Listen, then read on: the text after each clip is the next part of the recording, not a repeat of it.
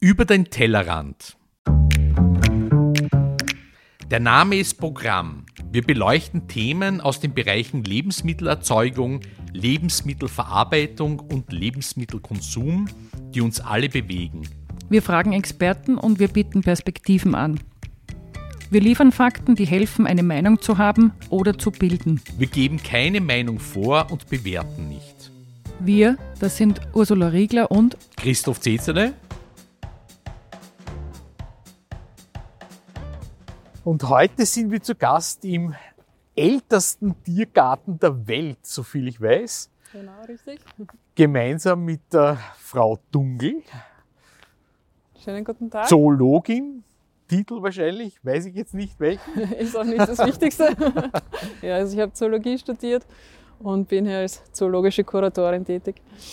Sie werden uns heute durch einige Stationen durchführen und uns äh, erklären, was eigentlich wirklich im Wiener Tiergarten gemacht wird.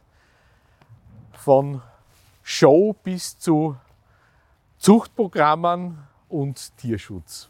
Ja, also ich werde versuchen, Ihnen einen kleinen Einblick zu geben ähm, anhand ausgewählter Tierarten, ähm, für die ich zum einen zuständig bin, wo ich aber auch angenommen habe, dass es vielleicht spannend sein könnte und gut zum Thema Tierwohl passt.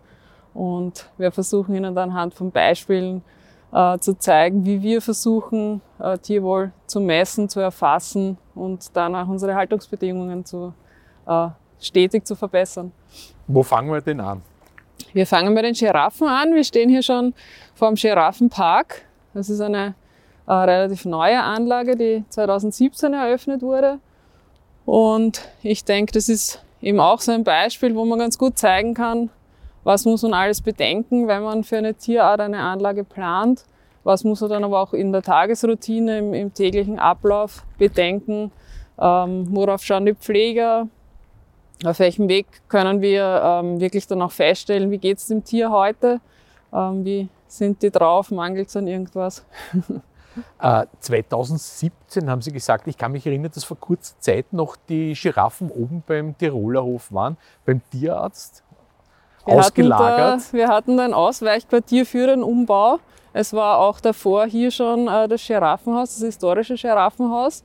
Äh, wir hatten den Wunsch, äh, die Anlage neu zu gestalten, vor allem den Innenbereich zu vergrößern für den Winter, weil die Giraffen bei einem ähm, kalten Wetter, wie wir es jetzt im Winter haben, bei Schnee, bei Eis, nicht viel in die Freianlage können. Das heißt, die frieren heute bei plus 1 Grad. Das ist nicht Giraffenwetter, oder?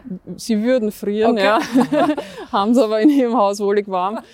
Und ähm, wir haben umge umgebaut, haben hier einen äh, Wintergarten angebaut ans historische Haus, äh, haben diesen Innenbereich eben vergrößert und die Tiere, die wir davor schon hier gehalten haben, waren inzwischen im Ausweichquartier bevor wir hier mit dem Umbau begonnen haben. Es war hier auch äh, davor schon eine Giraffenhaltung gegeben. Der Grund, warum wir erst jetzt dann zurückgekommen sind in diese neu gestaltete Anlage, ist der, dass wir einen sehr alten Bullen hatten. Das war sogar der älteste Bull im ganzen Zuchtprogramm und der war nicht mehr transportfähig. Äh, Giraffen sollen natürlich auch nicht allein gehalten werden. Das heißt, die beiden Weibchen Carla und Rita waren weiterhin bei ihm. Und so haben wir dann parallel sozusagen zwei Giraffengruppen gehabt. Äh, hier schon die junge Netzgiraffengruppe, die sofort in die neue Anlage eingezogen ist. Und zugleich aber auch noch im Ausweichquartier die alte Gruppe. Äh, Mitte letzten Jahres musste der Kimber, unser Bulle, dann aus Tierschutzgründen eingeschläfert werden. Und die beiden Weibchen sind dann äh, runtergekommen hier in den Giraffenpark und leben nun gemeinsam mit der jungen Netzgiraffengruppe. Äh, was für eine Tiergattung sind Giraffen eigentlich?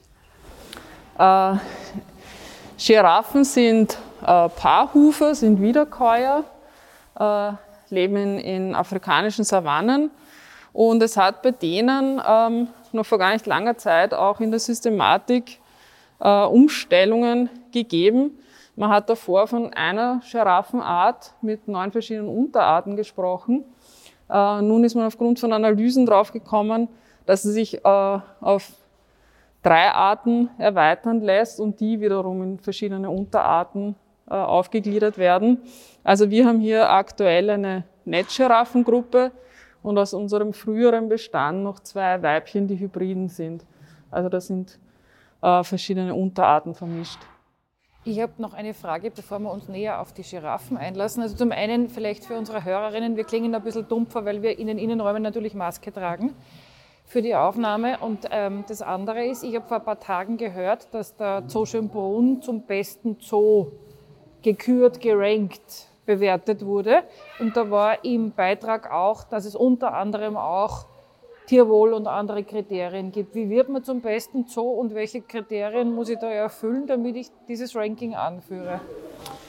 Ähm, also das, dieses Ranking äh, umfasst sehr verschiedene äh, Aspekte, natürlich auch Tierwohl, aber auch ähm, einfach wie ähm, präsentieren sich die Tiere sozusagen aus Sicht des Besuchers. Also das ist eine, ein Ranking aus Besuchersicht.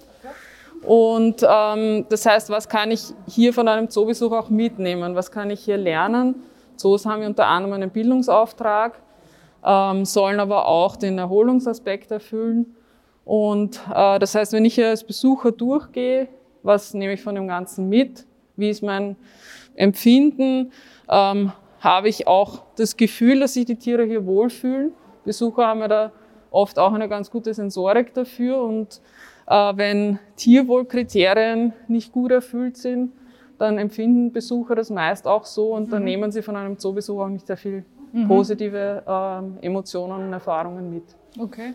Um wieder sozusagen zurück zu den, mit dem Thema, aber zurück zu den Giraffen zu kommen, das heißt, man verfolgt auch das Ziel, dass man jetzt nicht nur Tiere hält, für Zucht oder für andere Zwecke, sondern auch den Besucherinnen irgendwo Verständnis mitgibt. Was sind die Anforderungen? Wie fühlt sich eine bestimmte Tierart wohl? Was brauchen die? Also auch ein bisschen einen pädagogischen Anspruch, oder? Absolut. Ja. Also wir wollen diesen Bildungsauftrag zum einen erfüllen. Wir wollen Besuchern Tiere näher bringen. Und ich denke, dass Zoos das auf eine ganz andere Weise noch können, als ähm, es zum Beispiel im Fernsehen bei einer Dokumentation möglich ist oder wenn man ein Buch aufschlägt weil man hier wirklich ähm, mit allen Sinnen angesprochen ist. Man hört das Tier, man riecht das Tier, man ist in unmittelbarer Nähe und ähm, kann es so wirklich ähm, ganz anders wahrnehmen in seiner ganzen Erscheinung als jetzt zum Beispiel im Fernsehen. Es ist eben dieser Bildungsauftrag, aber was natürlich auch mitspielt ist, äh, was ist bei Tierhaltung wichtig? Wir haben bei uns zum Beispiel auch den Heimtierpark, äh, wo ganz bewusst auch Haustiere gehalten werden und somit auch gezeigt wird, was ist wichtig, wenn ich zu Hause Wellensittiche halte, ähm, wenn ich Meerschweinchen halte, wenn ich Kaninchen halte. Also auch das ist Teil unserer Aufgaben. Ja. Gibt es auch Tiere, die bei Ihnen abgegeben werden, weil ein Tierhalter sagt, er weiß nicht mehr damit umzugehen oder keine Ahnung? Das ist nicht möglich, okay. nein, wir sind keine Auffangstation. Ja. Okay. Also wird es vorkommen und Sie schicken dann jemanden wohin, wo er hingehört? Oder ja, ja. Okay. also Anfragen gibt es durchaus, ja. ja und wir vermitteln dann weiter. Und wenn wir jetzt die Giraffen anschauen, die, die lauschen da recht, ich bilde mir ein, interessiert, das ist wahrscheinlich Einbildung. Nehmen die uns jetzt wahr? Wie geht es denen gerade? Sie sind die Expertin. Wie, wie, kann man feststellen, ob sich ein Tier wohlfühlt? Ähm, es gibt da sehr viele äh, Aspekte, wie man das beurteilen kann. Zum einen ist es natürlich die Körpersprache, ist es Haltung, ist es Anspannung, die man bei einem Tier auch sehen kann. Äh, wie sind die Sinne äh, angesprochen oder wie, wie aktiv wird da gerade ähm, gehorcht, geschaut, ähm, die Umgebung eingefangen. Äh, man kann es dann aber natürlich auch aufgrund sehr konkreter Daten versuchen zu messen. Was wiegt ein Tier? Wie ist bei einem Tier die Körpertemperatur? Wie sind Blutwerte?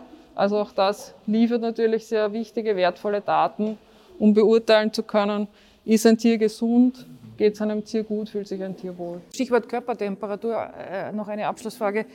Ich finde, wir, ja, wir Menschen gehen ja oft sozusagen von unseren Ansprüchen und von unseren Anforderungen und so weiter aus und legen das auf Tiere um, was ja meistens ein Blödsinn ist.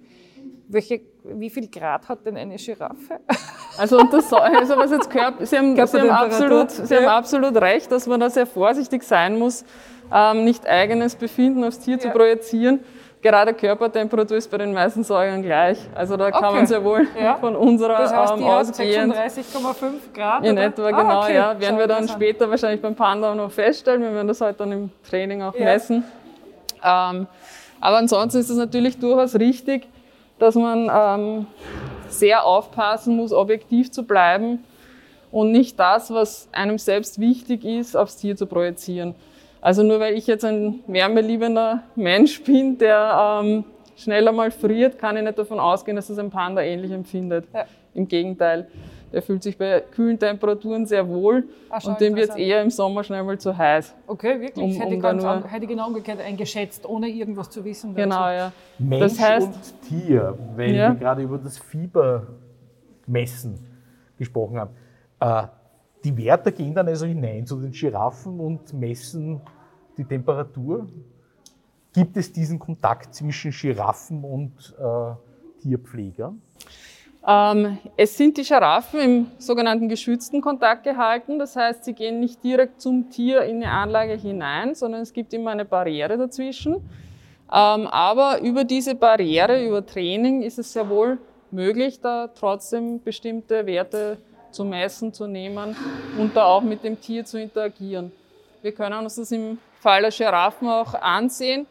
Äh, wir haben da im Backstage-Bereich, da sehen wir im Moment noch nicht hin, wir stehen da im Wintergarten. Ah, deswegen wurden sie jetzt rausgeschickt, die äh, Giraffen, weil eine Tierpflegerin im Gehege drinnen ist. Da kommt genau. jemand und füllt Futter nach, ja. auf einer Höhe von 2,50 Meter.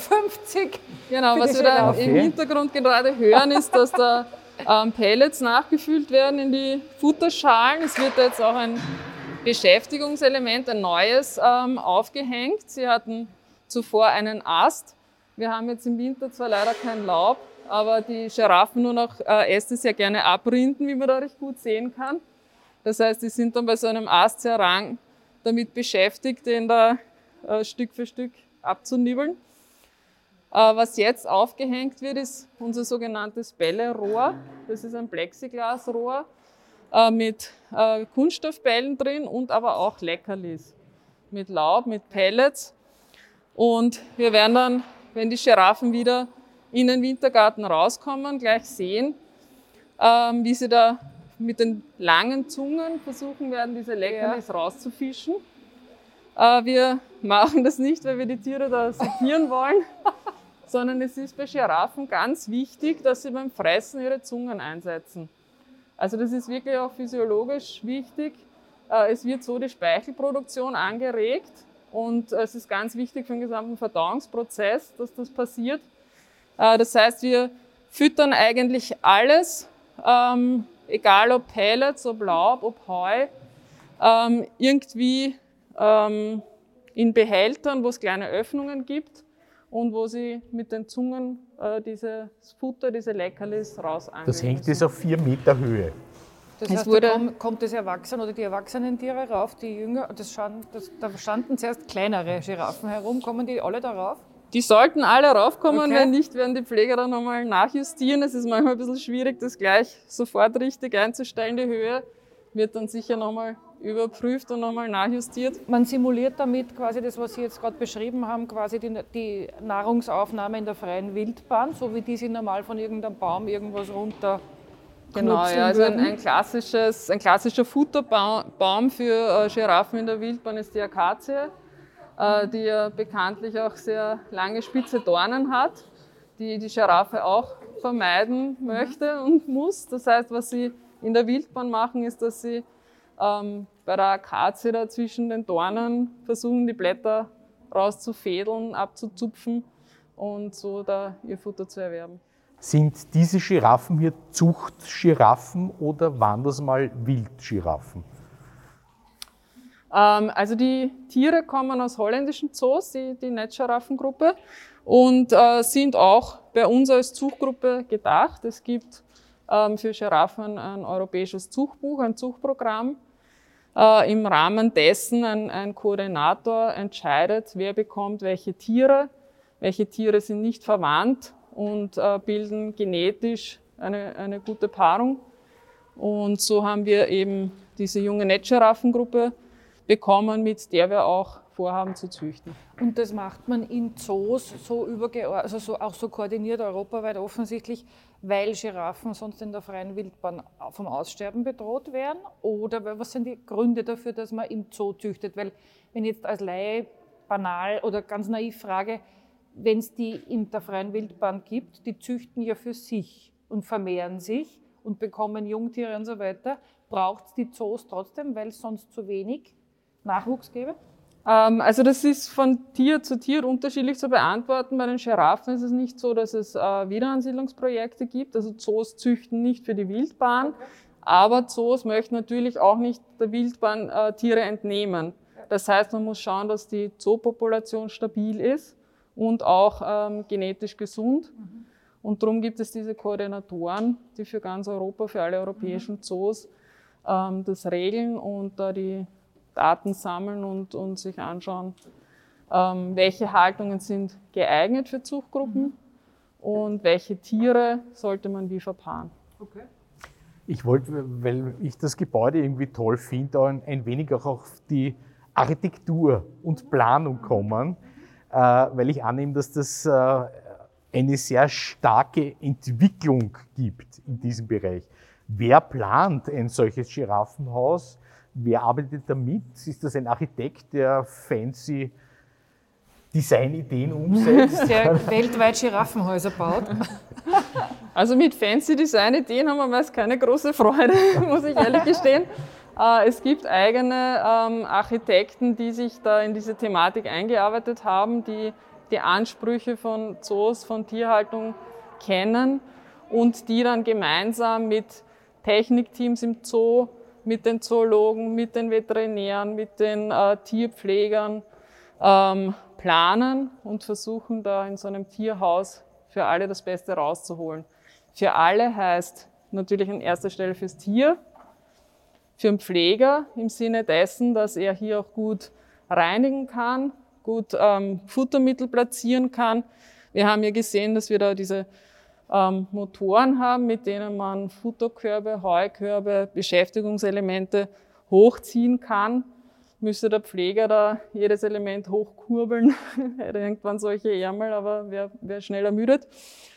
Ähm, ja, und so versucht man halt äh, gemeinschaftlich die, diese äh, ganzen Ansprüche zu erfüllen, also Punkt zwei Pfleger und dann aber natürlich auch ganz wichtig der Besucher. Also der Besucher soll ja von seinem Zoo-Erlebnis eben auch was mitnehmen können. Er soll zum einen äh, das Tier gut sehen, gut beobachten können. Äh, uns ist aber immer auch wichtig, dass Tiere die Möglichkeit haben, sich zurückzuziehen und ähm, auch mal einen Moment der Ruhe zu finden in einem geschützten Bereich. Jetzt haben sich auch die Giraffen zurückgezogen. Ja, sie mögen uns nicht. Jetzt schauen, wir, jetzt schauen wir, was wir noch für Tiere sehen. Genau. Oder? Wir können vorab äh, gerne auch noch in diesen Hintergrundbereich schauen. Ja, super, ja, ja wenn wir das können. Sehr gerne. Ich kann da diesen äh, Trainingsstand mit der integrierten Waage noch Den herzeigen. Schauen wir uns an, wenn das geht, super. Hier sind noch verschiedene Beschäftigungselemente. Da sieht man eben diese ähm, Kanister und, und Gefäße mit, mit Löchern, wo man Leckerlis einfüllen kann und die Giraffen. Was für ein Leckerli kriegt eine Giraffe? Ähm, also so die, die Oberleckerlis, das sind äh, also aus dem Pferdebereich. Da gibt es verschiedene ähm, Fruchtgeschmäcker, die Giraffen recht gerne auch mögen. Und ansonsten bekommen sie ihre äh, Standard-Pellets oder eben auch Laub da drinnen. Äh, es ist so, dass wir wirklich versuchen, sie ganzjährig auch mit Laub zu versorgen. Das heißt, äh, wir ähm, haben im Mai, Juni, Juli immer so Aktionen, wo Äste entlaubt werden, das Laub eingefroren wird für den Winter und die Pfleger können dann täglich da eine gewisse Portion auch wieder auftauen und mhm. den Giraffen Verfügung Von, von welchen äh, Mengen reden wir da bei einer riesigen Giraffe? Ähm, also beim Laub ist so, dass wir in der Saison halt wirklich versuchen, ähm, im großen Stil Äste aufzuhängen und, und Laub zu verfüttern. Im Winter müssen wir das leider ein bisschen einschränken, weil wir da nicht die Kapazitäten haben, ähm, die Giraffen ausschließlich mit äh, aufgetautem Laub zu füttern. Sie bekommen Luzerneheu als, als mhm. Basisfutter und zusätzlich eben das aufgetaute Laub. Und was frisst eine erwachsene Giraffe? Ein paar, was sind das ein paar Kilo Futter am Tag oder wie viel stellt man sich da als Laie vor? Ähm, wir können uns die Heuraufen dann anschauen, ähm, wo gelockert die, die Heubinkel eingefüllt werden. Also man kann sagen, so am, am Tag für die Gruppe mit fünf Tieren brauchen wir so eineinhalb, zwei Heubinkel. Mhm. Gut, so große Tiere, die brauchen eine Menge Futter wahrscheinlich. Und überhaupt, wenn sie beschäftigt werden. Das heißt, die Beschäftigung zielt auch oder zielt darauf ab, dass man sagt, man möchte, dass die Tiere sich bewegen und irgendwie annähernd etwas tun, was sie in freier Wildbahn auch tun würden, oder? Genau, ein wichtiger Aspekt beim Tierwohl ist ja auch äh, die Möglichkeit, natürliches Verhalten auszuleben. Und da zählt bei den Giraffen eben dazu, dass sie. Da knuspelt schon jemand an dieser Plexi-Stange da oben auf vier Metern und holt sich schon Futter raus. Genau, sie sind jetzt wieder im Wintergarten. Also sie waren eben kurzfristig in den Backstage-Bereich geholt, damit die ähm, Pfleger hier die, das neue Futter und die Beschäftigung anbringen konnten. Und äh, jetzt sind, sie, sind wieder die Tiere im Wintergarten und lassen es sich schmecken. Das geht recht zackig, dass diese Rolle so deutlich leerer ausschaut. Es schmeckt offensichtlich, wenn man den Gesichtsausdruck richtig interpretiert. Es, es scheint gut zu schmecken, ja. ja. Interessanterweise habe ich hier auch eine Klimaanlage gesehen. Das heißt, das ist eine, eine Lüftung in dem Fall, aber es wird natürlich die Temperatur kontrolliert. Also ähm, Giraffen sollen immer einen Bereich haben mit mindestens 20 Grad. Und äh, wir schauen auch dass die Luft äh, nicht abgestanden ist, dass hier immer äh, Frischluft zugeführt wird, umgewälzt wird. Jetzt, jetzt sieht man gerade, was unsere Hörer nicht sehen können, dass die Giraffe da an dieser Kunststoffstange mit den Bällen und den Ästen drinnen sehr gefinkelt mit ihrer Zunge, so wie Sie es vorher beschrieben haben, versucht die letzten Blätter und Asteln da rauszuziehen aus dieser Rolle mit den Löchern. Genau, ja, sehr interessant. Auch darum ist es auch ein äh, Plexiglasrohr. Wir wollen auch da dem Besucher die Möglichkeit geben, das wirklich genau zu beobachten, diese äh, spezielle lange Zunge, also die sind ja äh, etwa 50 Zentimeter lang und, und sind sehr dunkel gefärbt, ist wahrscheinlich ein UV-Schutz. Und auch das versuchen wir, indem das ein Plexiglasrohr ist, unseren Besuchern näher zu bringen. Mhm. Und das zweite Tier sieht man, da gibt es einen Heukorb, auch auf 4 Meter Höhe. Da wird gerade eifrig Heu geschmaust. Ja, und auch das aus eher kleinen Öffnungen mhm. äh, wiederum mit der Zunge rausziehen. Also man muss ein bisschen sich bemühen drum ums Futter quasi. Genau, ist nicht, ja. nicht so ganz ja. ein Präsentierteller. Sie haben gesagt 20 Grad, das heißt, die Tiere würden jetzt bei plus 1 Grad nicht annähernd freiwillig rausgehen. Oder würden sie trotzdem rausgehen, auch wenn ihnen kalt ist? Ähm, sie würden eventuell kurz rausgehen, wor äh, worauf wir aber auch achten müssen, ist, wie die Bodenbeschaffenheit ist. Die verkühlen sie ja wahrscheinlich sonst, oder? Also für einen, einen kurzen Moment ist das schon möglich. Ja. Aber wenn der Boden glatt ist, wenn es eisig ist, dann ist halt auch die Gefahr, dass sie ausrutschen, dass sie mhm. stürzen, mhm. dass sie sich okay. vielleicht ein Bein brechen. Ähm, das heißt, wir müssen auch immer im Hinterkopf haben, ist es ganz trocken, dann ist es vielleicht für kurze Zeit möglich, dass sie rausgehen. Äh, wenn es so wie heute ähm, schneebedeckt ist und eisig, dann gehen sie gar nicht raus. Noch eine abschließende Frage zu den Giraffen. Kriegen die einen Schnupfen oder werden die krank? Gibt es Corona im, im Zootier-Kontext? Man liest ja immer wieder, dass Tiere sich auch anstecken können. Ja, man liest immer wieder auch, also ich habe schon von mehreren ähm, Zoos jetzt auch gelesen, dass, dass es da zu Infektionen gekommen ist. Ähm, bei den Tierarten, bei denen wir wissen, dass, dass hier eine Gefahr besteht, tragen die Pfleger im Kontakt dann auch Masken, mhm. um das zu verhindern. Äh, ansonsten bei einer Giraffe ja, muss man schauen, ob die Nase rinnt, ob die Augen tränen, ob sie irgendwie apathisch wirken. Ähm, das würde halt alles Hinweis darauf geben, mhm. dass es dem Tier gerade nicht so gut geht. Aber schauen wir mal zum Trainingsstand. Ja. Vorsicht bei dem Ast. Wie wird es konkret die Temperatur gemessen bei so einem riesigen Tier? Wie beim Kleinkind? Oder also bei der ähm, Giraffe machen wir das nicht standardmäßig. Beim Panda ist es eine rektale Messung, wie wir dann im, im, Training noch sehen werden. Und da muss man das Tier halt sehr langsam schonend darauf vorbereiten und das üben, damit das Tier da bin ich sehr gespannt. Wie beim Kleinkind. Ja, genau, ja. ist oft nicht so, so anders, ja. Ich kündige uns da mal an. Hallo. Also wir sind jetzt hier im, im Backstage-Bereich. Das ist äh, das, sehr aufregend. das historische Giraffenhaus. Ähm, Besucher, die früher hier im Tiergarten waren, kennen das wahrscheinlich noch. Man konnte hier früher durchgehen als Besucher. Hier hat es mhm. einen, einen Gang gegeben. Äh, das steht jetzt alles den Giraffen zur Verfügung. Und wir haben jetzt eben auch die Möglichkeit äh, gehabt, hier diesen Trainingsstand aufzubauen. Da ist eine große Hydraulik wahrscheinlich, oder? Ist das mit einem Stand, den man offensichtlich rauf und runter fährt? Nein, der ist fix da oben. Da, geht ist, man, da klettert man rauf. Genau, ja, mhm. das ist eine Plattform, wo man als Pfleger, als Trainer sich auf Kopfhöhe äh, des Tieres auch befinden kann. ähm, unser Training ist ein Training durch positive Verstärkung.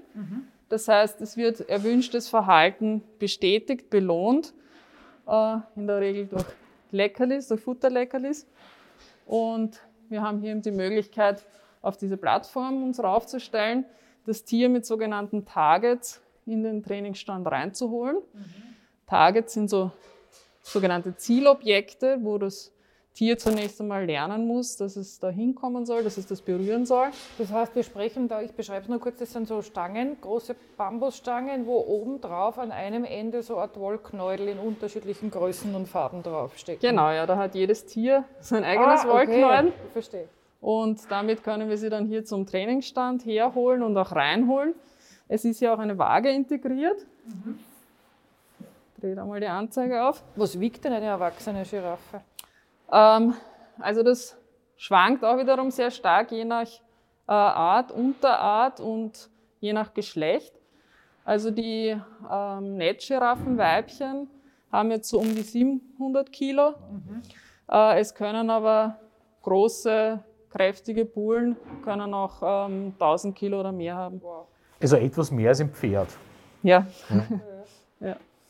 ja. Äh, es gibt hier auch verschiedene Klappen, verschiedene Öffnungen wo man dann an verschiedene Körperteile gut herankommen kann, aber eben im geschützten Kontakt.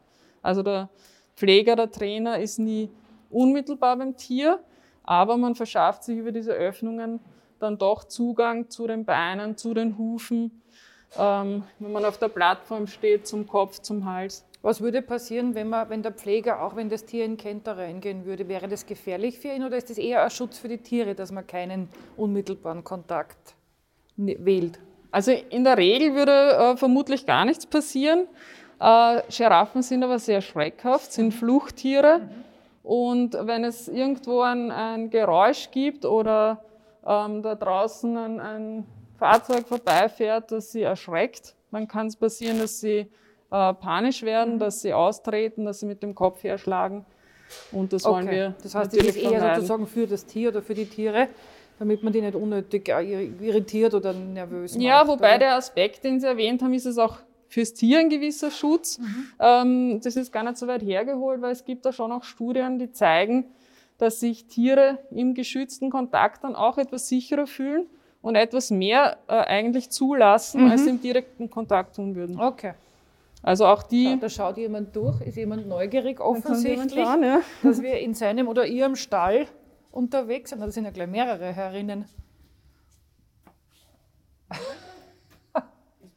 da, ne? Sind die jetzt, die verstehen jetzt, dass wir jemanden sind, den sie nicht kennen und genau, die erkennen sie wahrscheinlich, oder? Vermutlich, ja, und dass das jetzt eher eine ungewöhnliche Situation ist, ähm, dass sie eine Gut, größere wir Menschen. Nicht so lange stören und schon gar nicht irritieren. Wobei ich äh, das jetzt als, als interessiert, interessiert, interpretieren ja. würde. Ja. Genau, ja. Also sind die, die anderen beiden, denen sind mir egal, die fressen lieber, als dass sie sich mit uns beschäftigen, kann ich verstehen. Aber da ist einer, einer oder eine, eine die uns die genauer schaut jetzt, hat, genau. jetzt kommt sie Ui, näher. Jetzt kommt sie ganz nah. Ja. Hm? Wunderbar. Sehr spannend, dass wir da reinschauen dürfen. Vielen Dank. Und ich würde sagen, wir schauen weiter zu den nächsten Tieren, die genau. wir uns ausgesucht haben. Man könnte wahrscheinlich einen ganzen Tag hier verbringen und zuschauen. Einen Giraffentag genau. mit begleiten. So, Hallo, jetzt sind wir bei den Hallo. Koalas. Hallo? Wir dürfen auch hier in den Backstage-Bereich. In den Hightech-Bereich. Ja, wow. Eine Spezialführung, genau. Damit wir. wieder eng, und ein großes Kühlsystem offensichtlich. Damit wir und hier mehr zeigen können. Ist das Eukalyptus? Genau, ja. Also ja. Koalas sind ja Futterspezialisten. Die Nachmittagsjause quasi. Hier wird schon. Das, das war die Jause von der letzten Nacht. Ah. Äh, ich habe den Balasch gebeten, dass er das äh, noch aufhebt, ah, damit super. wir uns das anschauen können. Ja. Äh, was nämlich beim Koala sehr spannend ist, ist natürlich das ganze Futterthema und wie, wie viel er jeweils wovon frisst. Äh, ich habe schon erwähnt, beim Koala ist es ja so, der schläft fast 20 Stunden innerhalb von 24 Stunden. Äh, es ist daher in der direkten Beobachtung mitunter recht schwierig zu beurteilen, geht es dem gut, äh, hat er genug gefressen, ist er zufrieden, ist er satt. Und wir haben da so ein, eine Einteilung, ein, ein Kriterium beim Eukalyptus, äh, bei der beurteilt wird, wie viel von den Triebspitzen er tatsächlich gefressen hat. Der Koala frisst nämlich nicht ähm, alles von diesen Ästen, nicht die äh, alten Blätter, sondern wirklich nur äh, diese jungen Triebspitzen. Diese hier haben ihm offensichtlich nicht geschmeckt, also die sind übergeblieben. Kann die wer anderer brauchen? Wir können das beim, im Schreckenhaus für Insekten brauchen. Ah, ja. ja. Mhm. Ansonsten ähm, ist äh, Eukalyptus für die meisten Tierarten giftig, äh, aber die, für die Insekten können wir das Mhm. weitergeben. Ja? Und bei dem ähm, Eukalyptus, bei diesen Zweigen sieht man recht schön, wie hier wirklich die ganzen jungen Blätter und Triebe restlos abgefressen wurden. Mhm, das ist interessant. Da hat man zwei Sträuße liegen und da, bei dem einen ist eigentlich beim großen Teil nur mehr quasi das Gerippe übrig. Und das andere ist nur ein ganzes Büschel, weil alle Blätter eigentlich, das hat ihm gar nicht geschmeckt. Das hat ihm scheinbar nicht zugesagt. Ja, mit Ein dem war, war er nicht zufrieden. äh, man sieht, dass die Koalas immer genau prüfen, genau schnuppern an den Blättern und dann entscheiden, äh, passt das für mich? Kann ich das fressen, auch eben vom äh, Gehalt an Giftstoffen? Mhm. Und, äh, Also das heißt, der, dem Koala würde es auch schlecht gehen, wenn er zu viel davon fressen würde. Zu viel davon ähm, wäre auch für den Koala ein Problem, beziehungsweise die, die falschen Blätter sozusagen. Je älter die Blätter sind, umso mehr Giftstoffe sind enthalten. Und da muss er dann für sich entscheiden, Bis bis, wohin, hierher ja. und nicht weiter. Ja. Das heißt, der Koala, der frisst nur Eukalyptus. Das ist ein absoluter Futterspezialist, der sich wirklich ausschließlich von, von Eukalyptus Das ernährt. stelle ich mir irgendwie sehr aufwendig vor, wenn ein Tier auf, so, auf eine Speise spezialisiert ist, auf ein Futtermittel. Das muss ja ein wahnsinniger Aufwand sein, Eukalyptus in diesen Mengen zu. Weil, wenn der ja nur einen Bruchteil davon frisst, oder? Genau, ja, es ist in der ganzen Logistik, in der ganzen Beschaffung wirklich sehr aufwendig, auch sehr teuer. Und warum hält man dann als Zoo trotzdem Koalas? Warum hält man Koalas? Weil man auch ähm, Koalas dem Besucher näher bringen möchte. Die Biologie des Koalas als, als Beuteltier ja sehr spannend, auch sehr, sehr äh, anders als bei anderen Säugern. Äh, und ähm, weil es schon auch so eine sogenannte Flagship-Art ist. Also es ist eine Tierart, wo man auch merkt, dass sich Besucher besonders freuen. äh, Finden die- alle putzig. sehen zu können. genau, ja. Und, ähm, also Zoos, die wirklich auch Koalas und Pandas halten, gibt es ja äh, in Europa nur sehr wenige und das ist schon auch ein besonderer Anreiz für, für Besucher. Wird, wird auch geforscht mit den Koalas. Ähm, aktuell haben wir kein Forschungsprojekt, aber was bei denen zum Beispiel äh, näher angesehen wurde, auch im Hinblick darauf, wie man die Haltung verbessern kann, war, wann haben sie ihre Aktivitätsphasen. Weil diese vier Stunden Wachsein, äh, die sind auch gar nicht so sehr tagsüber ähm, zu finden, sondern eher so in, in den Dämmerungsphasen oder in der Nacht. Und man hat dann äh, das wirklich auch gezielt beobachtet, protokolliert und ähm, anhand dessen entschieden, wann äh, sollte der Futter bekommen, wann stört man sozusagen auch am wenigsten, wenn man da die Anlage reinigt, äh, damit man da sozusagen den Tagesrhythmus äh, am wenigsten noch stört. Und wir haben dann auch die Möglichkeit, über Kameras zu beobachten, nämlich vor allem dann auch uns die Nächte mal anzusehen. Das heißt aber, dass hier auch jemand 24 Stunden dann Dienst machen muss oder wie, wie organisiert man das? Das eben äh, nicht, aber wir Ja. haben äh, Kameraüberwachung und äh, dann auch Archivierung, was die Nächte angeht. Das heißt, man kann sich anschauen, was sie in der Nacht getrieben haben. Genau. Das ist auch ein, ein fixer Bestandteil der Pflegertätigkeiten, jeweils am, am folgenden Tag. Dann die, die Nacht durchzugehen und zu schauen, wie viel waren die aktiv, wann haben sie gefressen. Ähm, Vermehren sich die Koalas äh, freiwillig sozusagen in Gefangenschaft? Ähm, freiwillig ja, also dazu zwingen kann man sich schwer, aber es ist natürlich die Herausforderung, dann auch festzustellen, äh, Koalas sind Einzelgänger, also Männchen, Weibchen sind getrennt gehalten und äh, wir müssen entscheiden, wann lassen wir sie zusammen. Warum werden die nicht gemeinsam gehalten? Ähm, weil, sie, weil jeder da für sich seinen so. Bereich in Anspruch nimmt. Also die würden sich so das ganze Jahr aber nicht vertragen, nicht verstehen. Okay. Ähm, da braucht jeder seinen eigenen Bereich.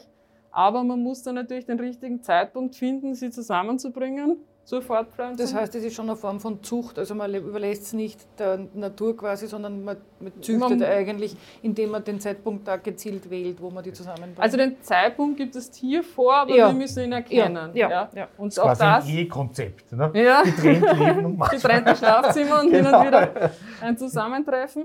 Und auch das ist dann eben äh, über die Kameras möglich, was man da nämlich sehr gut sieht. Die äh, Tiere brüllen dann vermehrt in der Paarungszeit und überstrecken dabei den Kopf. Und das kann man da sehr gut auch erkennen äh, an den Kameraaufzeichnungen, anhand dessen dann auch entscheiden, okay, die sind sehr aktiv, die haben wenig gefressen, die haben viel gebrüllt. Heute ist wahrscheinlich ein guter Zeitpunkt. Weil ich gerade einen Aborigines sehe mit einem Koalabären hier auf einem Foto, äh, haben die Pfleger mit den Koalas Kontakt? Da gibt es direkten Kontakt, ja. Und ich werde mal den Balasch fragen, wie es aussieht im Viri. Sitzt der gut, ja? Ähm, der Balasch hat nämlich heute äh, vorgehabt, den auch abzuwägen. Auch das machen wir regelmäßig. Und hier hinter Ihnen steht schon die Waage. Das ist nämlich sehr speziell bei einem Koala. Auch da soll er es bequem haben, soll er eben so einen Sitzast äh, haben, dass er sich da wohlfühlt auf dieser Waage. Das heißt, wir können sehen, wir, wir dürfen dabei sein. Ja, genau. Super. Ich würde Ihnen nur bitten, auf ja. die Seite, damit ein Stückchen nach hinten ist von uns zu kommen. Und ich habe ihn vorher noch gefragt, ob er günstig sitzt, weil auch da legen wir das nicht ganz starr fest, sondern wenn es passt fürs Tier, wenn, wenn er entspannt ist, wenn er gut sitzt und sich gut nehmen lässt, dann ist es eine Möglichkeit, ihn abzuwägen. Kommt er schlafend oder wach? ja, ich denke, er wird wach sein. sonst wäre es aufgeregt. Sonst wäre es verdächtig. Na, Liri. Jetzt wissen alle, wie schwer du bist. Hm? Wir haben ein bisschen über 9 Kilo, der halt auf die Waage bringt. Da sind wir zufrieden, gell?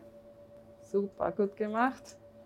Und jetzt geht es wieder zurück in die Anlage. Wie man sieht, er, er kennt dieses Prozedere, das ist geübt, er steigt richtig aktiv ja, auf die Arme vom Wahnsinn. Pfleger rauf. Das heißt, die beiden sind ein gutes Team und der weiß, also der Pfleger, weil der Ballausch weiß, wie er ihn nimmt. Genau. Und man hat gesehen, der Koala setzt sich von sich aus auf die Unterarme vom Pfleger und hält sich fest. Also das, genau, ja. also das ist wirklich auch vom Tier her so ein, ein aktives, ich mache da mit, ich setze ja. mich da auf deine Arme, ich fühle mich da sicher und wohl. Also es ist dann schon auch wichtig, dass man dem Tier die Sicherheit gibt, dass man es gut und fest hält. Mhm das Tier hat ein, ein Empfinden dafür, ähm, kann es passieren, dass ich da jetzt runterfall oder bin ich da wirklich ganz sicher? Und darum ist das schon ein, ein gewisser Druck oder ein, ja. gewisse Sicherheit hält geben. sich fest, also, genau, ja, ja. also soweit ich das beurteilen kann wie lange braucht, bis ein Koala seinem Pfleger oder seiner Pflegerin vertraut? Also da gibt es wahrscheinlich so Angewöhnungsphasen, oder? Wenn da jetzt ein Wechsel wäre in der Betreuung. Genau, ja. Also es ist wichtig, wenn ein, ein neuer Pfleger hier beginnt, dass man sich da Zeit lässt, dass, sie, dass die den Pfleger mal kennenlernen und auch umgekehrt. Und ähm, es gibt da auch gewisse Vorlieben, muss ich schon sagen. Also es ist ähm, nicht immer gleich ein gut eingespieltes Team. Manchmal dauert es ein bisschen länger, zwischen manchen funktioniert es gar nicht so gut mhm. und das ist dann auch was, worauf man Rücksicht nimmt. Gut, das wie bei uns Menschen, wir verstehen uns auch nicht mit jedem, weiß man ja vorher nicht, ob man sie versteht. Ne? Genau. Und, ja, ja. Aber die beiden wirken, als würden sie sich super verstehen. Vielen Dank. Vielen Dank, ja. Super. Wie kommt ein Koala auf die Welt und was hat es mit dem Beutel auf sich? Äh, ein Koala ist ein Beutelsäuger, das heißt, die Jungtiere kommen nach einer sehr kurzen Tragzeit, sehr schwach entwickelt zur Welt sind winzig, ähm, nackt und ähm, eigentlich ziemlich hilflos. Das Einzige, was schon gut entwickelt und gut ausgebildet ist, sind die Arme. Und mit denen schafft so ein Jungtier dann äh, in den Beutel zu klettern, mhm. saugt sich dann da an einer Zitze fest. Das ist dann auch eine eigentlich sehr fixe Verbindung. Diese Zitze schwillt sogar ein bisschen an und hängt da dann mal monatelang an dieser Zitze dran. Und in, bleibt in seinem immer im Beutel drin? Geschützten Beutel, okay. genau, ja. Und also die, die Milch gibt er dann auf für den Eukalyptus? Ja, wobei unsere Miller, ähm, die schon sehr brav Eukalyptus frisst, hin und wieder immer noch ganz gerne ein bisschen Milch auch trinkt. Also so ein bisschen Komfortverhalten ist da dann natürlich auch dabei. Das heißt, da, da gibt es ein Jungtier? Sofern man das noch Jungtier nennen will, also in ihrem Kopf, sie ist ja. noch eins, wir können gern schauen gehen, aber ja. es ist eigentlich schon fast so groß wie das Muttertier. Ah, okay, dann schauen wir uns die Mila an. Ja. Dann können wir noch raten, wer die Mama ist und wer das Jungtier ist. Ich hätte gesagt, das ist Miller. Ja, genau. Ja. Ein, sieht man schon Ein bisschen einen Unterschied. Babyface sieht man noch, Ja. ja. Aber sonst von der Ich Größe hätte es schon. gedacht, dass mehr Koalas da drinnen sind. Das sind nur Ja, zwei. wir, wir, oder? ja- Sie sagen, es sind Einzelgänger. Es sind oder? Einzelgänger, ja. Und ähm, also Weibchen kann man Aber eventuell. die Na, die, die führen uns sowas vor, ja. Wie Sehr, man's- also jetzt muss man kurz erklären, aktiv. wie wenn wir es bestellt hätten, was man ja nicht kann bei Tieren, Gott sei Dank, aber die sind wahnsinnig aktiv. Ich bin ein bisschen überrascht, dass wir sie überhaupt in Bewegung sehen. Sie haben mir gerade erklärt, dass die so viel schlafen. genau, es ist eigentlich nicht selbstverständlich. Wir hätten da jetzt auch äh, drei graue Kugeln vorfinden Ja. können, die vor sich hin dösen. Wir fühlen uns sehr geehrt, dass da so eine Bewegung drinnen ist. Also die beiden Damen sind sehr aktiv. Der die Miller wird im April zwei Jahre alt. Ah, Okay. Wie äh, geht es Koalas mit dem, dass wir jetzt da stehen? Sehen uns die überhaupt durch die Glasscheibe auch oder nehmen uns die wahr? Stören wir die? Finden die uns spannend? Die nehmen uns wahr, die hören uns auch ein bisschen. Also es ist zwar Glas zwischen Tier und, und Besuch, aber so ein bisschen äh, dezent im Hintergrund hört man es trotzdem, wenn man in einer Anlage ist. Ähm, es sollte eben ein Ausmaß sein, das nicht störend ist. Also man sieht die dann auch ganz entspannt schlafen und, und ruhen. Äh, aber sie nehmen uns schon wahr. Also das heißt 20 Stunden Schlaf, 4 Stunden Fressen. Fressen und dann ein bisschen rumhüpfen und vergnügt sein. Ja, also das ist, glaube ich, ein recht entspanntes Leben. Klingt nach einem sehr gemütlichen Leben. Wie alt werden Koalas in Gefangenschaft? Ähm, in Menschenobhut werden sie so um die 15 Jahre. Und in der freien Wildbahn ist das anders, oder? Also vor allem Männchen werden in der Wildbahn nicht so alt.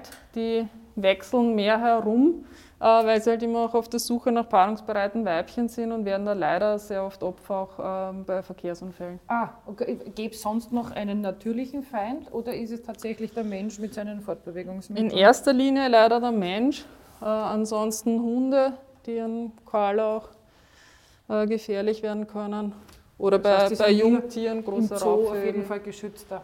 Ja, und es, also das ist auch was, was man generell sagen kann, dass äh, die meisten Wildtiere in Menschenobhut ein, ein höheres Alter erreichen als in, in der Wildbahn. Jetzt haben die da für ihre Körpergröße ein recht großes Gehege.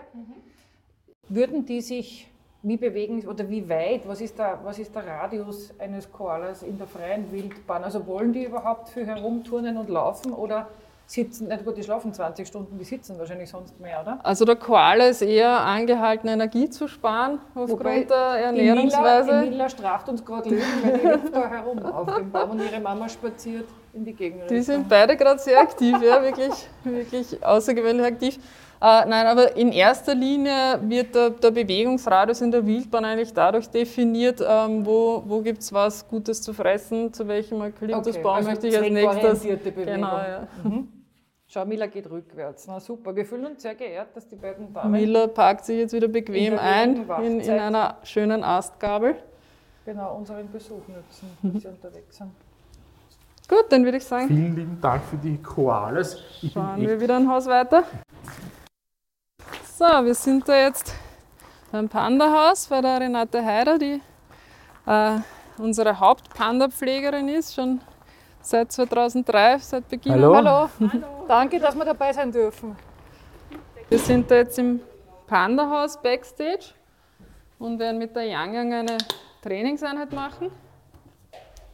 Die Trainingseinheiten haben vor allem äh, den Grund, dass man das Tier aus der Nähe genau betrachten kann, dass man Untersuchungen machen kann, Behandlungen im Krankheitsfall.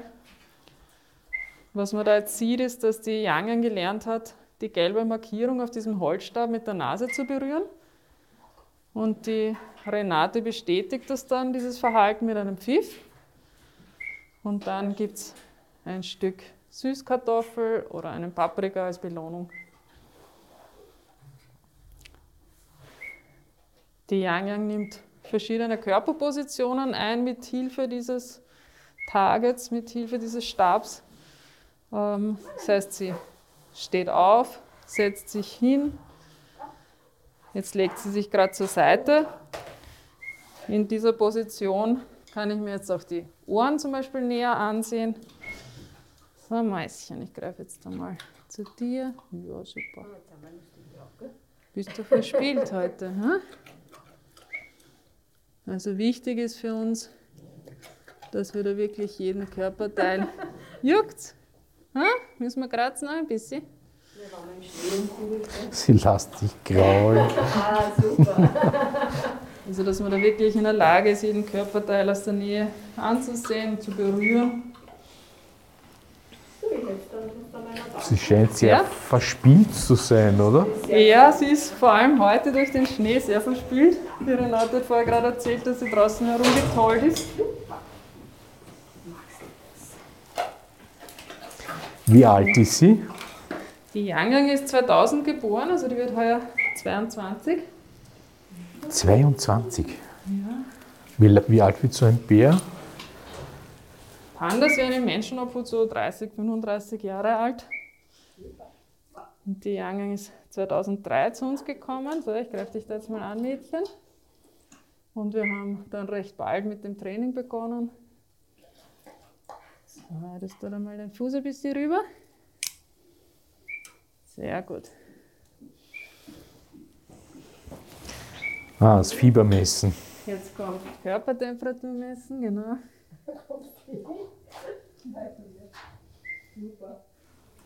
Scheint sie nicht zu irritieren. So, muss man den Bob schon ein bisschen zusammenzwicken. Genau. Super Mäuschen. 36,9. Da sind wir zufrieden. So, dann würde ich gleich noch den Griff montieren für die Blutabnahme, für Blutabnahmetraining. Ich habe irgendwie den, so den Eindruck, dass die Tiere so gut gelaunt sind. Das war schon bei den Koalas so. Ist, ich montiere jetzt einen speziellen Griff. Da muss sie den Arm durchstrecken. Genau, oder? sie wird dann den Arm rausgeben, sich da in dieser Halterung festhalten. Und wir werden dann für die Blutabnahme üben. Wir werden das Stauen üben und die Manipulation beim Arm. Bleibt sie in Wien, weil ich habe gelesen, dass es da einen Austausch gibt mit chinesischen Zoos? Äh, die Yangang ist im, im Eigentum der Volksrepublik China. Wir haben einen Vertrag der 2023 ausläuft und wir werden versuchen, dann äh, den Vertrag zu verlängern. So. Und ich habe auch die Utensilien für die Blutabnahme dabei, eine Nadel, äh, damit sie das einfach kennt, damit sie das gewohnt ist. Stechen tue ich jetzt nicht, weil das ist jetzt nur das Üben für eine Blutabnahme. Aber ich berühre sie hier in dem Bereich, in dem der Tierarzt dann tatsächlich Blut abnehmen würde. Ich manipuliere ein bisschen, ich zwicke ein bisschen, damit sie da einfach verschiedene Arten von Berührung, von Empfindung gewohnt ist. Ich bin fasziniert, wie, wie positiv und äh, sie auf Kommandos reagiert und kooperiert eigentlich. Ja, also wir haben hier verschiedene Zeichen, Hörzeichen, Handzeichen, die sie gelernt hat. Und es ist im Endeffekt dann in ihrer Entscheidung, ob sie das durchführen möchte oder nicht. Sie weiß, sie kann sich ein Leckerli verdienen, wenn sie mitmacht, wenn sie kooperiert. Und wir halten diese Trainingseinheit noch immer recht kurz. Das ist maximal sieben, acht Minuten. Und wir schauen, dass wir zu einem Zeitpunkt beenden, wo sie noch mit voller Konzentration dabei ist, wo sie noch Spaß macht. Solange es Futter gibt, ja. offensichtlich. Gut, das wird lang schmecken. So, dann ist hier in dieser Position auch eine Krallenkontrolle gut möglich. Die schauen alle schön aus. Hm? Ja. Wahrscheinlich glaubt sie, wenn ich die Maske auf habe, dass ich auch ein Panda bin. Hat der viele lustige Pandas ich werde noch einmal Zähne schauen. Du hast zwar vorher schon, aber da habe ich nicht mitgeschaut. Das sieht man schön. Kräftige Bärengebiss. Das ist jetzt das Schlusssignal, das sie auch kennt, dass jetzt die Trainingseinheit beendet ist. Sie kriegt die leeren Handflächen gezeigt. Mhm. Aha. Bist du motiviert, gell? Da kommt draußen gibt's Bambus. Als Nachspeise. Wir haben da zwischen Innen- und Außenanlage eine Waage, auch da ist ein Gewichtscheck möglich. Okay, das heißt, es wird jetzt die Panda-Dame kommt jetzt auf die Waage. gewogen Genau. und die kennt das und macht das gerne, weil sie es weiß, dass es, wie oft muss sie das machen? Jeden Tag Äh, oder? es wird zweimal am Tag Ach so oft. ähm, das, das Gewicht kontrolliert und dann auch protokolliert. Drüber gehen tut sie öfter, weil das einfach eben die Verbindung ist zwischen Innen- und Außenanlage. Sehe ich da Feigen drinnen? Auch, ja. Schau, das ist aber ein tolles Menü. Karotten, Feigen und Flechten, oder? Oder was ist das? Das ist Panda-Brot, das Panda-Brot. speziell, Wow. speziell. Und es schmeckt ja offensichtlich. Raus, schauen wir dann noch. Wie viel Gewicht haben wir? reden, 94,5 Wumm, bringt sie auf ein die stattliches Waage. Gewicht. Und zweimal am Tag heißt, dass das ein sensibles Thema ist und deswegen muss man es so häufig machen, oder? Es ist ein, ein sensibles Thema, aber auch ein spannendes Thema, weil die enorme Schwankungen haben. Aha, also das okay. kann wirklich innerhalb von, von einem Tag um, um 7, 8 Kilo Echt, variieren. Ja. Wow. Weil die oft sehr viel Bambus fressen. Ah, okay. Also Schnitt sind es 5 Kilo, würde ich sagen. was Ja, sie fressen. ja. Schwankungs und dann Schwankungsbreite Ja, ist ja, ein also paar das Kilo. an- Wow. Am Tag gut Bambus fressen. Das heißt, man verstehe, dass man viel drauf schauen muss, ob das eh passt, das Gewicht. Ja.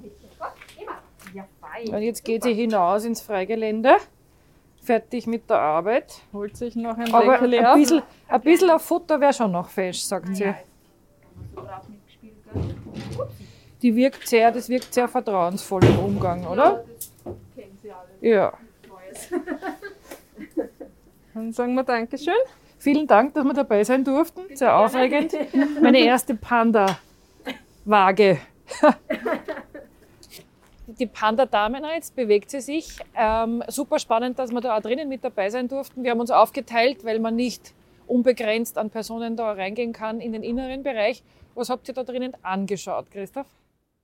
Die Yang Yang, richtig, ist herausgekommen in einen Art Betreuungsbereich, in einen Käfig, also keinen so kleinen, aber einen Käfig eben. Äh, Und die Betreuerin hat begonnen mit ihr zu arbeiten, würde ich sagen. Das Okay. äh, war keine Dressur, sondern eher ein, ein kooperatives Miteinander arbeiten. Was ist da Und genau passiert? Die Panda-Dame reagiert auf Tonsignale, Ah, okay.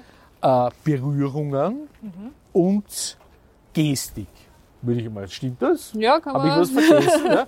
Also ja, sie, auch auf, auf Verbales, also auch auf. Ähm, sie agiert ungefähr wie ein, ich würde sagen, dreieinhalbjähriges Kind. Kann man wahrscheinlich ganz gut vergleichen. ja. Also sie hat gelernt, ähm, verschiedene Hörzeichen, Körpersprache äh, zu, zu deuten und Futter habe ich vergessen. Futter als Belohnung, ja. Es ist im Training durch positive Verstärkung, also es wird jedes erwünschte Verhalten, das sie zeigt, wird belohnt. Und äh, dazu gibt es Gemüsestücke, als Spezialleckerli hat es halt auch Feigenstücke gegeben. Und äh, ja, sie hat auf dem Weg gelernt, verschiedene Positionen einzunehmen, sich herzusetzen, aufzustehen, auf den Rücken zu legen. Und wir können dann zum Beispiel die Körpertemperatur messen, haben wir gerade auch gemacht. Äh, wir können die Spritzer Zähne, geben. Spritze geben, Zähne kontrollieren, Blutabnahme haben wir geübt.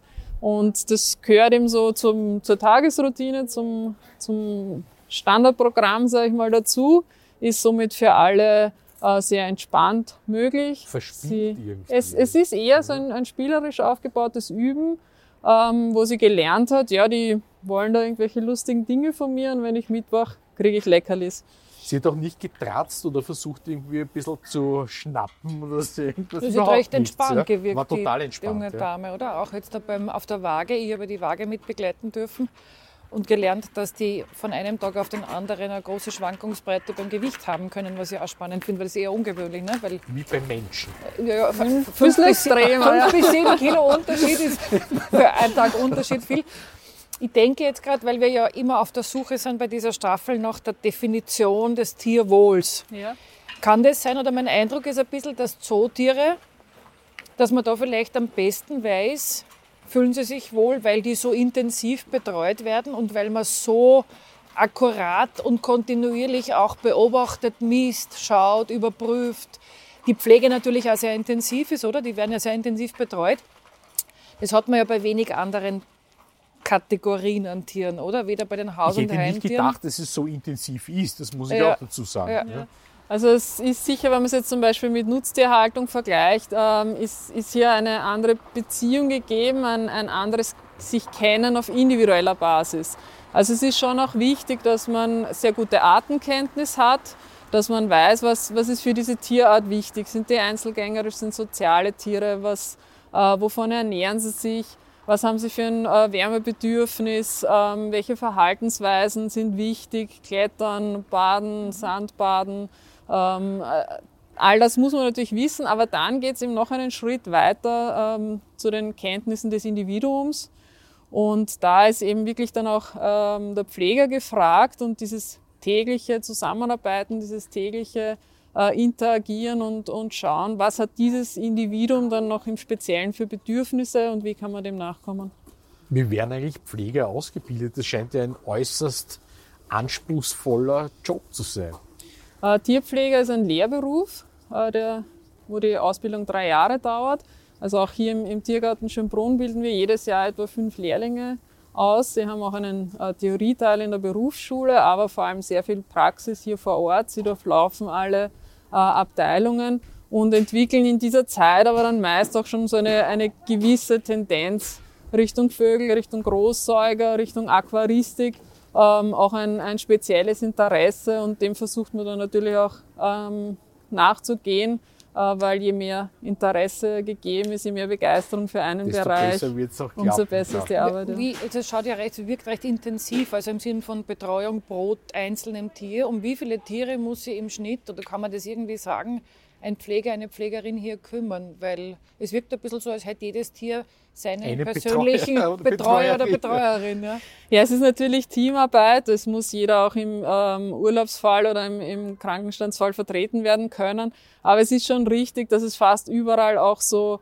Hauptpfleger gibt, die wirklich über lange Zeit schon äh, sehr intensiven Kontakt mit den Tieren auch aufgebaut haben und das Tier sehr gut kennen oder die ganze Arbeit sehr gut kennen. Ähm, wir haben äh, sogenannte Reviere, äh, in denen eine gewisse Anzahl an Tierarten fällt. Es ist wichtig, dass jeder Pfleger aus diesem Bereich, es sind meist so zwischen ähm, sieben und zehn Pfleger pro Bereich, äh, dass da jeder Pfleger auch bei jedem Tier sich auskennt und, und eingesetzt werden kann. Aber es gibt eben auch diese Spezialisierungen und die Renate Heider, die jetzt gerade das Training mit der Youngen gemacht hat, ist eben wirklich schon seit 2003, seit Beginn der Panda-Haltung hier tätig und kennt die Tiere natürlich perfekt. Ja. Das, das kostet ja wahrscheinlich ähm, sehr viel Geld, weil eben betreuungsintensiv, viel Aufwand, die Trainings, das Material, das Futter und, und, und. Ähm, wie finanziert sich der Zoo Schönbrunn? Ich vermute, also Eintritt zahlt man ja als Besucher, dann wird es wahrscheinlich Spenden oder Sponsoren geben, keine Ahnung, und auch die öffentliche Hand wahrscheinlich, weil Sie haben den Bildungsauftrag angesprochen. Das heißt, es gibt ja auch ein Interesse des, der, der Republik, dass man den Zoo erhält. Steht ja auch im Eigentum der Republik. Steht im Eigentum der Republik. Ja, also so im, im Tagesgeschehen, die, die Futterkosten, die ähm, Gehälter, die, der Energieaufwand, das wird über die Eintritte finanziert.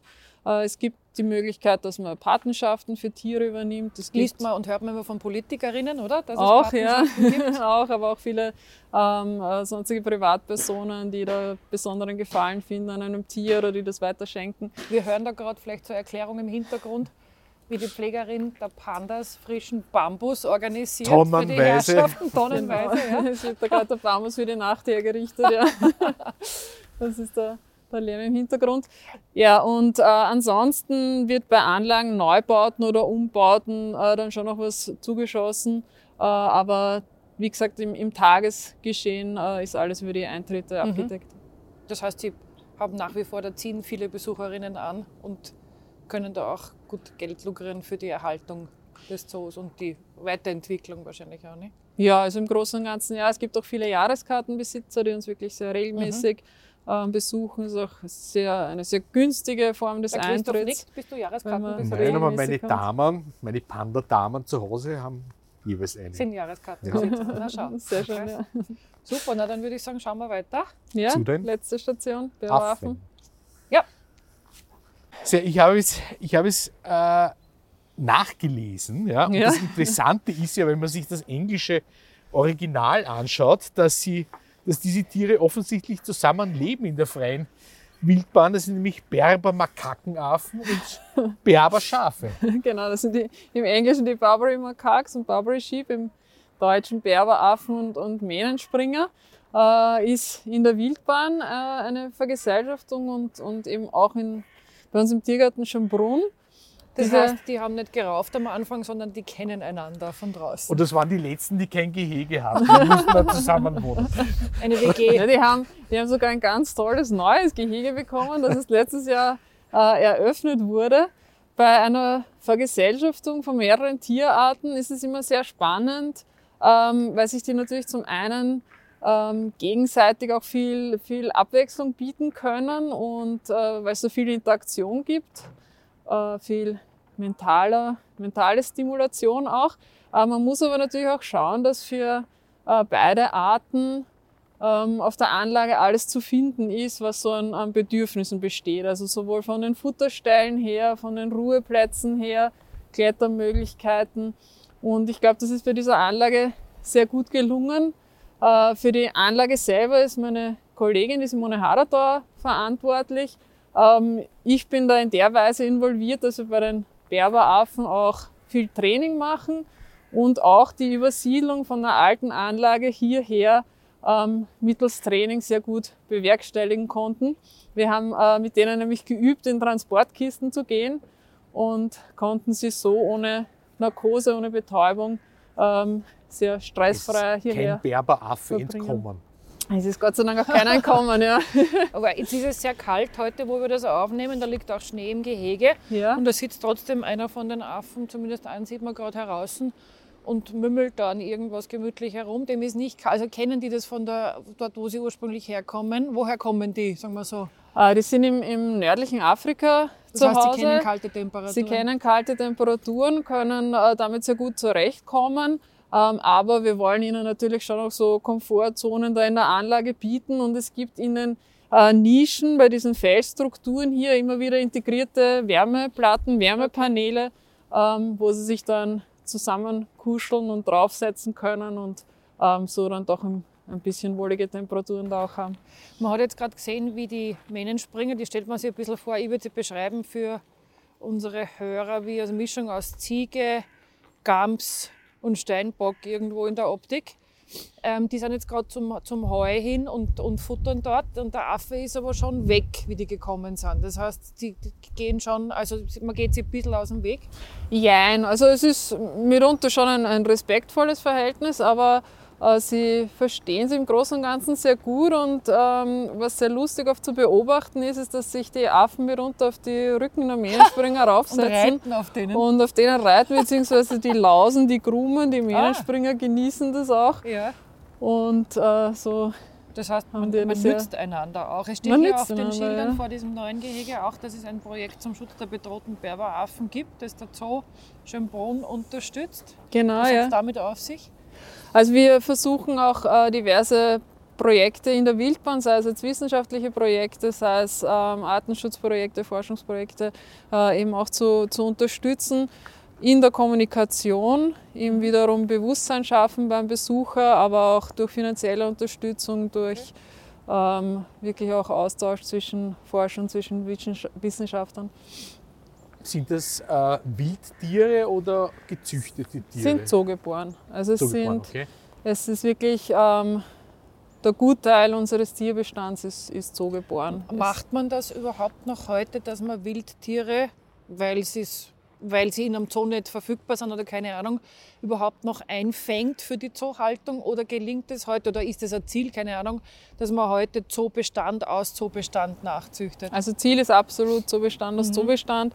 Ähm, was manchmal ähm, vorkommt, ist, dass Tiere geschmuggelt werden und dass die dann im Tiergarten Schönbrunn unterkommen. Okay. Also dass Weil bei einer Beschlagnahme, werden. genau, dass bei einer Beschlagnahme am Flughafen Wien zum Beispiel dann der Tiergarten verständigt wird Ja.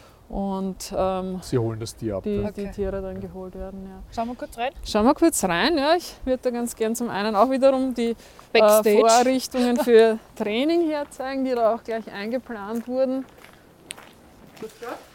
Da Hallo. steht Futter in rauen Mengen. Hallo. Hallo wir Marco. reinkommen? Also die Küche. Ist das? Ah. Da sitzt ja wer. Oh, ich musste schimpfen mit uns. Ah, das ist ja cool. Wir stehen jetzt im Backstage-Bereich, wo es Mörder viel Salat und Paprika und alles Mögliche gibt. Wird da gerade hergerichtet, die Nachmittagsjause.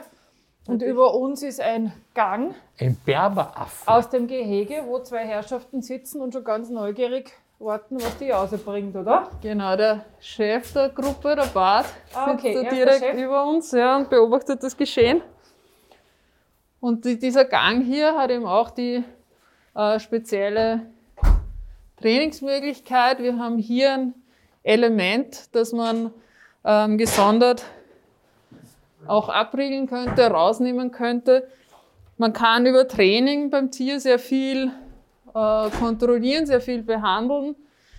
Manche Dinge gehen dann doch zu weit. Also würde wirklich mal eine ähm, Operation oder eine schwierigere Untersuchung anstehen, müsste das Tier in Narkose gelegt werden. Und das ist aber dann auch hier eben sehr gut und einfach möglich. Wir üben mit den Tieren, dass sie da reinkommen, dass sie sich berühren lassen, dass man eventuell eben auch eine Spritze geben könnte. Und aber jetzt, also vielleicht täusche ich mich, aber jetzt hat man den Eindruck, dass die beiden, die da gerade oben waren, dadurch, dass wir herinnen sind und uns kennen sie nicht, ein bisschen irritiert sind, oder? Das kann sein, ja. Also, Also ich finde, die machen auch einen sehr relaxten Eindruck eigentlich. Ja, aber findest du nicht, der wirkt ein bisschen so, der denkt sich gerade, was macht sie da in meinem Revier, bei meinem Futter? aber ich glaube, am besten kann das der Marco beurteilen, der kennt die Tiere am besten. Wie ist dein Eindruck vom Bad? Ja, wie gesagt, es sind jetzt sicher ein bisschen viel Leid, aber Ja. er ist jetzt nicht verschreckt, Okay. aber er ist sicher mal, er schaut sich das Ganze an. Mal beobachten Ja. und entscheiden, was, was tut man als nächstes. Geht man lieber oder, oder schaut man sich noch länger an? Hier wird auch die Barriere aufrechterhalten zwischen Mensch und Tier. Also nicht grundsätzlich, die Tiere werden nicht im geschützten Kontakt gehalten. Die, die Pfleger gehen zu den Tieren auf die Anlage. Aber wie wir äh, vorher auch schon kurz gesprochen haben, es kann in gewissen Trainingssituationen von Vorteil sein, das dann trotzdem im geschützten Kontakt zu machen. Es gibt auch dem Tier eine gewisse Sicherheit, zu wissen, da ist eine Barriere dazwischen bis hierher und nicht weiter. Und so kann man äh, gewisse Untersuchungen oder Sind es nicht Trainings auch sogar so besser machen. die in Gibraltar den Felsen bewohnen? genau, ja. Ah, genau. Wir haben da drinnen, glaube ich, auch noch eine Transportkiste stehen. Also man sieht, dass dieser Gang, von dem wir gerade gesprochen haben, der geht ja in einen anderen Teil von einem Gehege, wo auch Tiere sitzen. Genau. Und da ist noch eine von diesen Transportkisten, von denen ich vorher erzählt habe, mit denen wir in der alten Anlage geübt haben und mit denen wir die Tiere hierher bringen kann, konnten. Fein, dann wollen wir die Nachmittagsjause nicht länger stören. Schaut aus die- wie in einem Restaurant. Da, ja, es schaut köstlich aus auf jeden Fall. Man kriegt direkt, man kriegt direkt einen Gusto, dass man wartet, ob man auch was kriegt Ich habe vielleicht. schon ein bisschen was vorbereitet. Sehr vielfältig, sehr vielfältig auf jeden Fall die vegetarische Küche hier. Ja, es gibt auf der Anlage auch so äh, spezielle Futtermöglichkeiten für die Affen. Und zwar sind das so äh, Spalten in diesen Fellstrukturen, die von einer Seite von den Pflegern sehr einfach äh, befüllt werden können. Da gibt's eigene Abdeckungen mit, mit Riegel. Da kann der Pfleger Futter einfüllen und der Affe kann dann von der anderen Seite in diesen Felsspalt greifen und sich da das Futter herausholen. Also auch da wieder der Beschäftigungsaspekt. Und da gibt's ganz viele solche Stellen, weil was ähm, gerade bei großen Gruppen eben auch wichtig ist, ist, dass alle Tiere da möglichst gut Zugang dazu haben und dass nicht ein dominantes Tier das dann monopolisiert und alles für sich beansprucht. Alle. Wie würde man hier bei den Affen ähm, merken, wenn es ihnen nicht gut gehen würde? Woran erkennt man das? Ähm, ja, bei den Affen äh, kommt natürlich wiederum darauf an, in welcher Weise ähm, es dem Tier vielleicht nicht gut geht. Es kann sein, dass das Tier apathisch wirkt. Es kann sein, dass die Nase rinnt. Es kann sein, dass die Augen rinnen. Ähm, je nach Okay, aber das Je heißt, Ihnen Erkrankung. wird sofort auffallen, wenn da irgendwas nicht passt. Also den, den, den Pflegern, die hier tagtäglich tätig sind, die wirklich auch jedes einzelne Individuum persönlich kennen, Mhm. unterscheiden können, ähm, auch genau Bescheid wissen, wie ähm, sind die, die Dominanzhierarchien, wie ist, ist die Sozialstruktur im Moment aufgestellt. Das ist nämlich bei den Bärwaffen auch sehr spannend, dass ändert sich immer wieder. Okay. Äh, Das ist nicht fix, das, das wird sich nicht einmal ausgemacht und dann Das ist heißt, es der Chef, der da oben sitzt, ist nicht immer der Chef. der Chef schon, aber der Rest der Bande muss sich immer wieder neu ausmachen. Und da wissen dann eben auch die, die Pfleger immer am besten, wer, wer da gerade rangmäßig über wem steht und wer worauf besonderen Anspruch hat. Und da ist es auch wichtig, das zum einen zu wissen, aber darauf auch einzugehen. Also da kann man nicht gegenwirken Ja. oder gegensteuern, sondern das ist so. Das hat man eben auch zu respektieren. Und entsprechend hat der Chef das Vorrecht, die meisten Leckerlis zu kriegen und in der Küche zu sitzen. Ursula, wie ist dein Eindruck jetzt vom Tiergarten Schönbrunn? Ist es so, wie du es dir vorgestellt hast? Ist es anders? Ich bin sehr aufgeregt, weil wir an Orten waren, wo man als normaler Besucher nicht hin kann und so viele Erklärungen bekommen haben. Vielen Dank dafür, viel gelernt. Ein paar Dinge, also massiv Temperatur empfinden und wo fühlt sich welches Tier wohl, das finde ich spannend. Bei den Pandas war ich sehr überrascht. Ähm, hier jetzt das Zusammenleben von, von ich sage immer Steinböcke, es sind keine Steinböcke, oder das erinnert mich an unsere Wie Steinböcke uns. Ja. gemeinsam mit den Affen. Also wer versteht sich mit wem, wer braucht was, wer frisst was. Ich habe viel gelernt und denke, wir sind dem Thema Tierwohl oder der Frage des Tierwohls ein bisschen näher gekommen mit unserem Besuch hier. Also ich bin begeistert. Äh, Ich finde, der Aufwand, der getrieben wird, ist wesentlich höher, als ich mir das vorgestellt habe. Also für mich ist das weniger ein Zoo sozusagen, sondern ähm, ich habe irgendwie so einen kooperativen Eindruck. Ja, auch hier. Da schaut es aus wie in einem Luxusrestaurant und über diesem Mise en place äh, Ja. sitzt ein Berberaffe. Ja. Also es ist auf einem, gefühlsmäßig für mich auf einem enormen Level, äh, was für mich dann irgendwie auch ein wenig ähm, erklärt, dass der Wiener Tiergarten so top gerankt ist international. Man kann es dann nachvollziehen. Man auch kann es nachvollziehen. irgendwo zuordnen. Genau, Stimmt. wenn du irgendein Plakat siehst und da steht bester Tiergarten Europas oder der Welt, egal, ja, äh, weißt du nicht genau warum, aber wenn du dann herkommst und, und siehst, was hier eigentlich für ein Aufwand getrieben wird, ist beachtlich. Vielen Dank für Ihre Zeit und danke, dass wir diese Einblicke bekommen haben. Ja, ich freue mich sehr, dass Sie zu Besuch hier waren, dass wir ein bisschen aus dem Hintergrund auch zeigen konnten. Und ich hoffe, dass es die Hörer auch interessieren wird. Mit Sicherheit. Dankeschön. Vielen lieben Dank. Wenn euch diese Episode gefallen hat, freuen wir uns über ein Abo und weitere Informationen findet ihr auf der Website Tellerant.io.